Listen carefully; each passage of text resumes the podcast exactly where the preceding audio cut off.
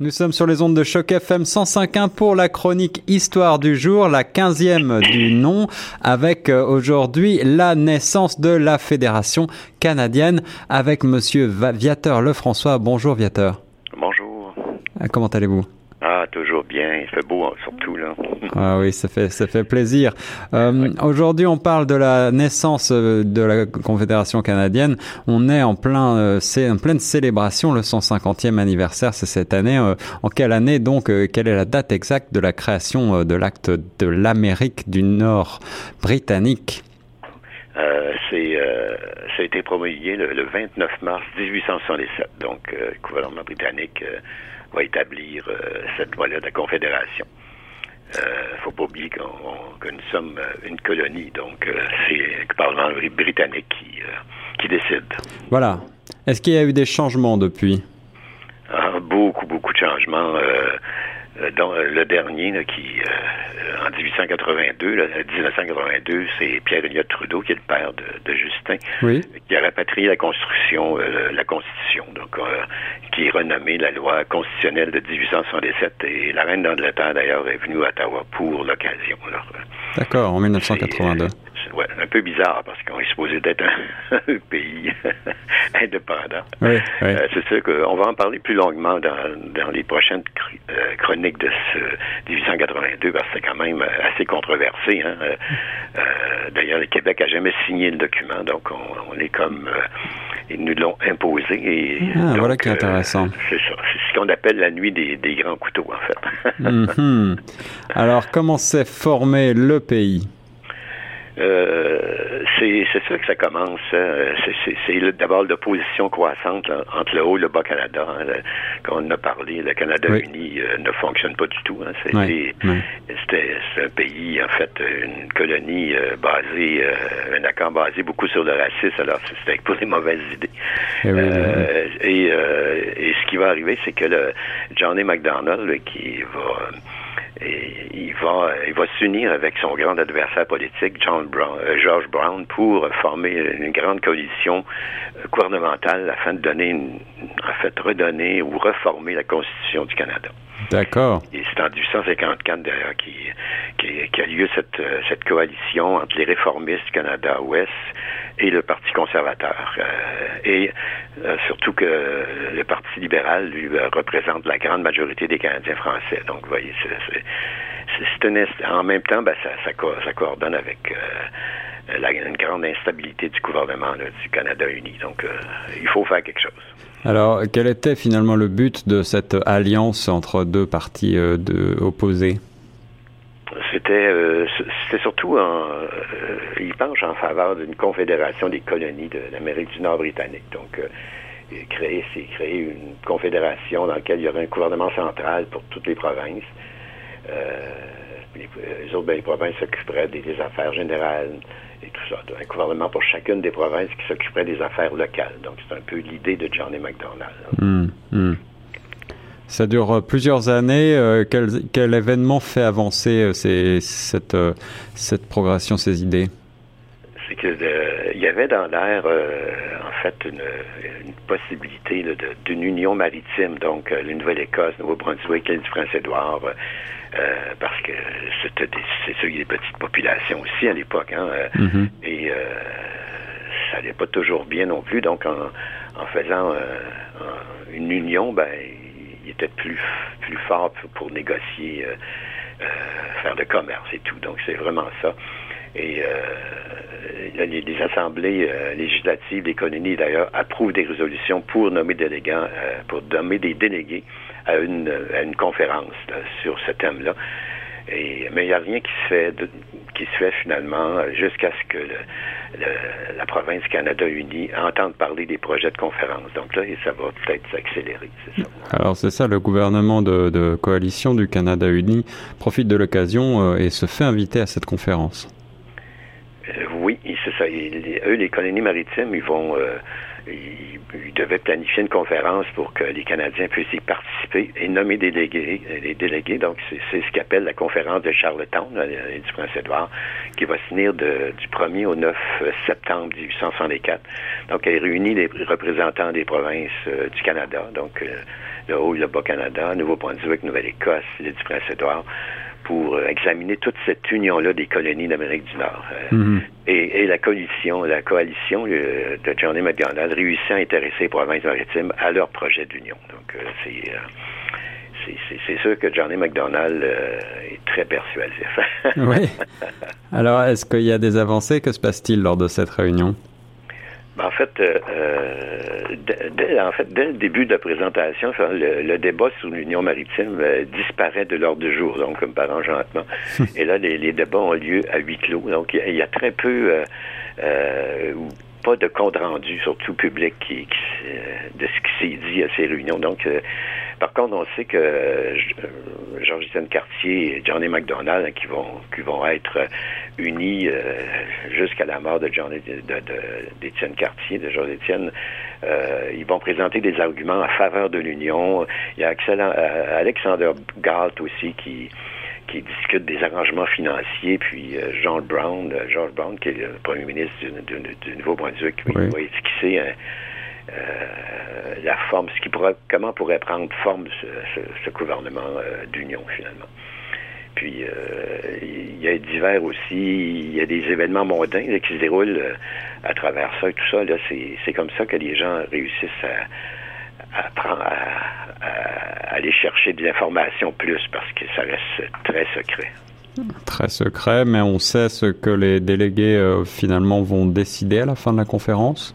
Oui, et, euh, ils vont décider que l'union d'une euh, l'idée d'une union de l'Amérique du Nord britannique a, a suffisamment de mérite, si on peut dire, pour euh, justifier la, la- la poursuite des discussions puis une planification officielle. Donc, euh, ils vont planifier une deuxième conférence, cette fois-là à Québec, euh, le 10 octobre 1864. Donc, euh, du 10 au, au 27 octobre, c'est la, la- la réunion de, de- de Québec, si on peut dire. Ouais. La réunion de Québec, qui assiste à cette euh, seconde conférence En fait, on retrouve vraiment les délégués des, des- des assemblées législatives euh, du Canada uni, de la Nouvelle-Écosse, Nouveau-Brunswick, de l'île du Prince-Édouard et de Terre-Neuve, cette fois-là, qui sera D'accord, d'accord. Ouais. Euh, D'ailleurs, euh, Johnny MacDonald avait demandé au gouvernement manque de tous les invités. là. Quand, quand on, voit- comme on peut voir, c'est là, c'est vraiment le, le Johnny MacDonald qui, euh, qui finalement euh, euh, Qui mène le bal. Prend, le- le- prend la direction pas C'est mal. ça, hein. c'est ça. ouais. Quel est l'ordre l'ordre du jour précisément? C'est le projet de confédération, tout simplement, qui est inscrit à l'ordre du jour. euh, euh, et finalement, c'est aussi, euh, si tout va bien, ben, c'est la, ré- euh, la rédaction d'une proposition de constitution. Alors, euh, euh, c'est, euh, ça va assez vite à partir de là. Alors, mais déjà à, la réunion de Charlottetown, je crois que la délégation canadienne avait proposé les bases sur lesquelles elle espérait voir se fonder le nouveau pays. Et avec la Grande-Bretagne, hein, c'est euh, le, cordon ombilical est difficile Hmm. à couper là, pour euh, les Britanniques. Euh, les pouvoirs euh, résiduaires euh, sont laissés à l'autorité centrale, donc au gouvernement d'Ottawa actuel. Puis il y a un système là, bicaméral, si on peut dire, comprend une chambre basse euh, aussi. euh, représentant- serait, la représentation serait proportionnelle à la population. Une chambre haute aussi. Donc, euh, tout ça, euh, ça se fondrait là, dans, sur l'égalité régionale plutôt que sur l'égalité provinciale. ça. Puis il y a aussi bien un gouvernement responsable à l'échelle fédérale, puis un au- à l'échelle provinciale. Donc, euh, c'est et puis bien sûr, il y a la nomination de par euh, la couronne britannique d'un- gouverneur général. Donc, c'est le c'est le, le gouvernement euh, de l'Angleterre qui nomme les gouverneurs généraux. D'accord. Alors, il y a de très nombreux euh, délégués euh, pour chaque chaque région, chaque province. Euh, Est-ce qu'on peut en nommer quelques-uns, peut-être? Ben, les principaux, par exemple, pour le Canada-Est, qui est le Québec, Georges-Étienne Cartier, qui lui Eh oui. Sur, euh, est, euh, est très intéressé à ça. faut euh, faut penser que Georges-Étienne Cartier, que, assez intéressant, qui était dans euh, il était dans le mouvement patriote, hein, dans, dans les jeunes, c'est lui-même qui est responsable de la victoire de Saint-Denis euh, Oui. sur les Britanniques. Donc, euh, il a un peu changé d'idée parce que quelques années après, il a envoyé une note d'excuses et finalement, le, le- Oui, il devait y avoir une certaine voilà, animosité finalement, ouais, qui devait être. euh, ouais. Pour euh, le Canada-Ouest, l'Ontario, bon, c'est sûr, il y a George Brown, George Alexander euh, Campbell, James Cockburn, c'est sûr Johnny McDonald, William McDougall, donc Nouveau-Brunswick, Edouard Baron, Chandler, Charles Fisher, donc plusieurs. En Nouvelle-Écosse, Adam, George Archibald, Robert Barry. L'île du Prince-Édouard, c'est George Cole, John Hamilton Gray, Terre-Neuve, ben lui, il y a uniquement un observateur et euh, en fait, euh, il est uniquement là à titre d'observateur et c'est Frédéric Borker et Terence euh, Carter qui le représentent. D'accord. Alors au milieu de tous ces délégués, je crois que Johnny McDonald joue un, grand rôle, n'est-ce pas? Ah, absolument. Il n'y a, aucune difficulté à dominer ses, collègues canadiens, euh, voire l'ensemble des délégués d'ailleurs. Il a tout à gagner. Hein. Il veut devenir premier ministre du Canada. Euh, C'est ça. naturellement. Le premier premier ministre du Canada.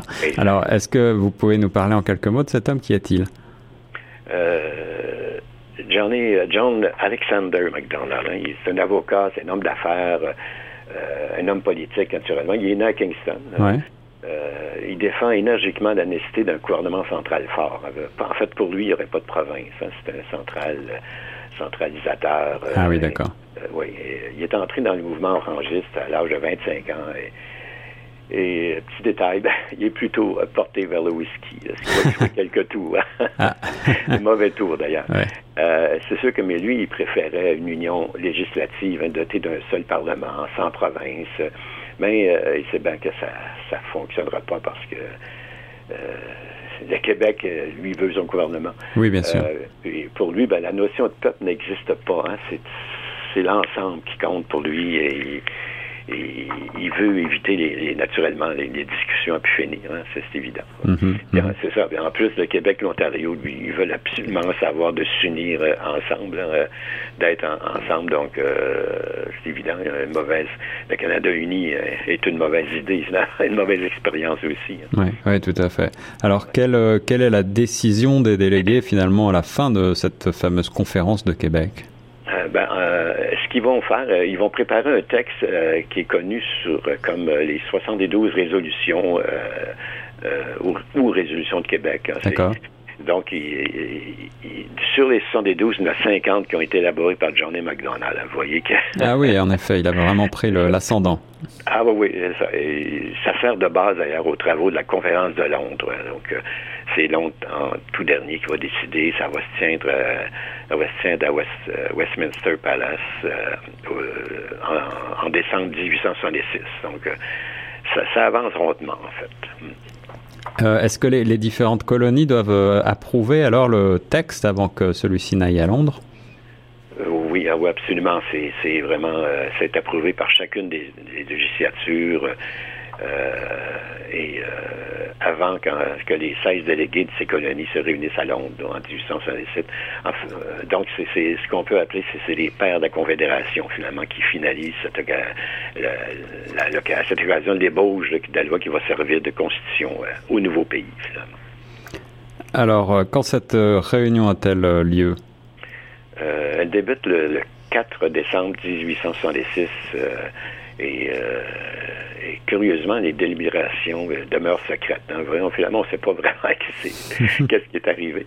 Euh, euh, sauf que les résolutions adoptées en 1864 à Québec sont, sont passées en revue pour vérifier leur libellé, tout ça, la légalité, tout ça. Donc, ben, tout ce qu'on sait, euh, c'est que McDonald, lui, a constamment essayé de changer des textes en faveur du gouvernement central. D'ailleurs, euh, les, francophones, euh, souvent, le, surveillaient.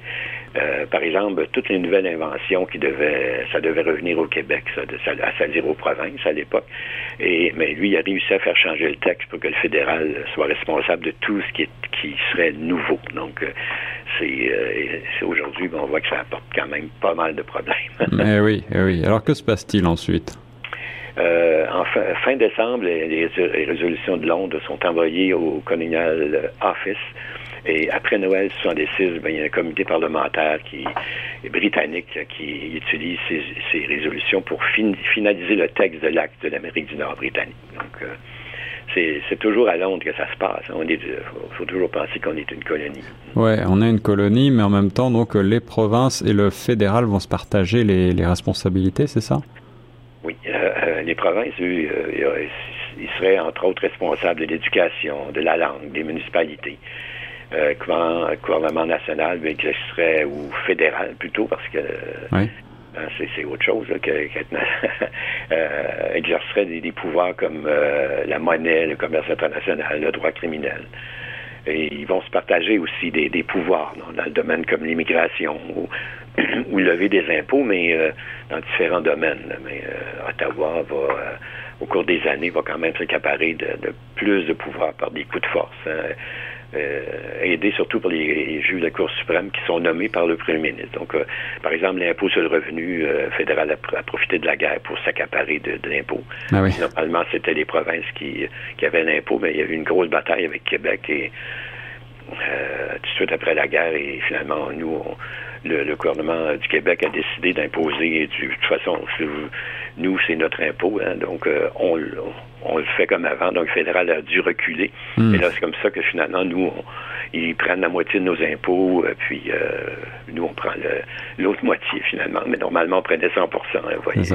Et il y a beaucoup de, par exemple, les communications aussi, euh, qui ont, fédéral s'est accaparé de force. Donc, ah, c'est Johnny McDonald, en fait, qui mène encore.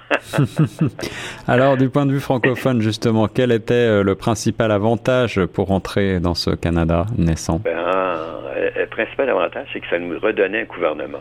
Euh, qui qu'on n'avait plus depuis 27 ans. Hein. Euh, il y a peu de pouvoir, mais au moins, en fait, euh, on pourrait légiférer selon nos besoins. Donc, en plus, bon, on redevient majoritaire, hein, ce, qui, ce, qui, est un gros, gros morceau aussi. Ouais, mais malgré tout, j'imagine qu'il y a eu pas mal d'hésitation du point de vue des francophones pour joindre le, le nouveau Canada. Ah, les gens se méfient, hein, c'est sûr. Il y a 100 ans d'occupation, là. C'est, ça a démontré de, de, jamais se fier à ceux qui ont toujours voulu les assimiler. Ça, c'est sûr. Hein. Euh, puis, euh, puis de toute façon, puis il y a aussi, c'est qu'on on va être encore plus minoritaire dans le Canada, euh, dans tout, euh, dans la Confédération. Là. Dans l'ensemble, quoi, oui. Donc, et, c'est aussi, c'est qu'on a beaucoup ont l'impression de, de se livrer pieds et mains liés à un gouvernement qui qui contrôleront jamais finalement. Euh, et, ça se fait par euh, un vote hein, au Parlement. Il n'y a pas de pas de référendum, c'est évident. Là. Euh, et à la fin, ben, ce, qui, ce que je disais, c'est qu'il manquait un seul vote pour conclure toute l'Union, et c'est francophone qui détenait le vote. Et c'est sûr que lui, en fait, son idée, c'était non. on n'entre pas dans le Canada, mais il y a eu tellement de pression que finalement, il a plié, il a dit oui. Donc, euh, à partir d'un vote euh, d'une personne, on est entré dans la Confédération. Viateur Lefrançois, auteur et euh, spécialiste d'histoire pour Choc FM 105.1, nous parlions de la personnalité un petit peu controversée de John MacDonald, le premier premier ministre du Canada. Alors, à l'issue de ces réunions, le rêve de Johnny MacDonald est-il réalisé? Complètement réalisé. Hein. Euh, d'abord, euh, justement, l'acte d'Amérique du Nord britannique est adopté le 29 mars 1877 euh, et il prévoit, comme comme il voulait, bon, l'union de, la province du Canada, l'Ontario, le Québec, la Nouvelle-Écosse, Nouveau-Brunswick. c'est dans un État fédéral muni de système parlementaire. Donc, c'est vraiment qui, qui, est exactement comme celui de la Grande-Bretagne. Donc, c'est sûr que McDonald est très heureux. Alors, quelles sont les autres euh, provinces qui vont joindre le Canada? D'abord, il, y a, la terre de Rupert qui, est acquise, la compagnie d'Abbé en 1870. Hein, C'était depuis 1610 que l'Angleterre leur avait octroyé ce, territoire. Ah oui? Et, euh, c'est, sauf que c'est après vraiment une résistance vraiment héroïque entre les métis francophones et le fédéral. Donc, en 1870, le Manitoba, on rentre, et le fondateur est Louis Riel, qui, dont on va parler peut-être probablement plus tard de, toute cette histoire de Louis Riel. C'est extraordinaire. Eh oui, avec plaisir, parce que c'est vrai que c'est... Euh, francophones qui sont majoritaires euh, à l'époque. Hein. Oui, oui, c'est une histoire qui est assez méconnue finalement. Ah oui, absolument. Il y a Colombie-Britannique en 1871 aussi. Euh, assez euh, quand même un fait quand même intéressant que les gens ignorent. C'est au début euh, la Colombie-Britannique était majoritairement francophone aussi, hein, ça n'a pas, pas résisté très longtemps. Mm-hmm. L'île du Prince-Édouard va entrer en 1873. D'accord. L'Alberta, Saskatchewan, 1905. Terre-Neuve en 1949. Donc, ça a pris beaucoup de temps. trois référendums. Ah oui, en effet. En fait, ils devaient choisir, eux, les Terre-Neuviens, entre l'indépendance et entrer dans le Canada. Un attachement au Canada. C'est ça. Et ils ont, ils ont opté euh, en fait, euh, beaucoup préféraient l'indépendance que au lieu de au lieu de, de, de, joindre le Canada, mais euh, ils ont fait trois référendums, puis finalement, ils ont réussi. ils ont réussi à, rattacher Terre-Neuve. 1949, l'histoire est, très proche. la fédération commence donc sur sur un malaise un petit peu qui qui va durer jusqu'à aujourd'hui. Ah oui, c'est que c'est que les francophones, eux, ils croyaient signer un pacte entre deux nations. Hein. Donc, euh, les anglophones, eux, ils allaient pour un gouvernement central fort puis une, une seule nation. Donc, euh, c'est toujours le dilemme. Hein. Euh, c'est difficile pour eux de reconnaître que le Québec est une nation différente, distincte. Ça, c'est d'ailleurs, c'est en 1882, ça s'est joué sur ça. Hein. Oui, Charlottetown aussi. c'est pour eux, c'est en fait, pour, pour beaucoup de monde, on est des immigrants qui veulent pas s'intégrer. ça, c'est euh, d'ailleurs des fois on se promène au Canada anglais. Moi, je me promène euh, beaucoup et euh, on se fait demander pourquoi vous voulez pas apprendre l'anglais. parce qu'on a la tête dure, on veut. dans le feu, c'est un peu ça. Donc, c'est des fois c'est frustrant naturellement, mais c'est comme une autre colonie, dans le fond. Hein? oui, oui c'est ça. Malgré tout, malgré euh, une certaine euh, autonomie, le, la notion d'une nation séparée n'est pas bien acceptée par, euh, par les anglophones. Ah non, non, absolument. Gouvernement fédéral, finalement, c'est sûr. Hmm. Alors, est-ce qu'il va y avoir d'autres problèmes par la suite? Ah, c'est ça. C'est aussi le gros problème entre toujours entre Québec et Ottawa, c'est qu'il il y a, d'innombrables complètement fédéral sur les pouvoirs des provinces. Euh, l'impôt de revenu, comme je parlais tantôt, les communications, euh, euh, même la langue, hein, la culture. Ottawa s'est accaparé beaucoup, beaucoup de, ces choses-là. Donc, c'est c'est pas c'est pas si évident. Hein? Alors, ce sont des... Il y a l'affaire des métis justement dont je parlais tantôt avec Louriel aussi qui c'était vraiment la, la première la première minorité française dans le Canada a passé, euh, comme on dit ici, a passé au bat, c'est-à-dire euh, a été éliminée finalement, hein, les métis francophones. il y a aussi toute l'histoire de l'abolition des écoles françaises dans toutes les provinces, aussi des lois qui ont été passées. En Ontario, c'est en 1917 qui a aboli, ils ont aboli les écoles françaises. Ça a mené à toute une lutte aussi. par exemple, les, les femmes, à un moment donné, les mères de famille allaient reconduire les enfants et il y avait des broches euh, que euh, ils se défendaient avec des broches euh, qui tenaient leur chapeau, là, vous voyez, parce qu'il n'y avait pas le droit d'aller à l'école française. Et puis, écoute, des, des, des, plusieurs autres batailles qui vont avoir lieu entre Québec et le fédéral depuis 150 ans, ça n'a jamais arrêté. Hein. L'idée, c'est que finalement, il faudrait, faudrait se dire oui, se soumettre et finalement, tout le monde serait heureux. Alors cette résistance euh, de, Québec face face au fédéral, nous en parlerons plus avant à, la rentrée, à l'automne, avec la reprise de nos chroniques historiques avec euh, Viator Lefrançois sur les ondes de choc FM 105.1. Viator, un grand merci pour euh, ce, cet éclairage historique toujours passionnant aujourd'hui consacré à la naissance de la fédération canadienne. C'est un plaisir et puis un bon été à tous vos, euh, vos auditeurs et, euh, et, ça, ce sera un grand plaisir de, de revenir euh, à l'automne. Merci beaucoup, Viateur. Très bon été à vous et nous on reste sur Choc FM 105.1.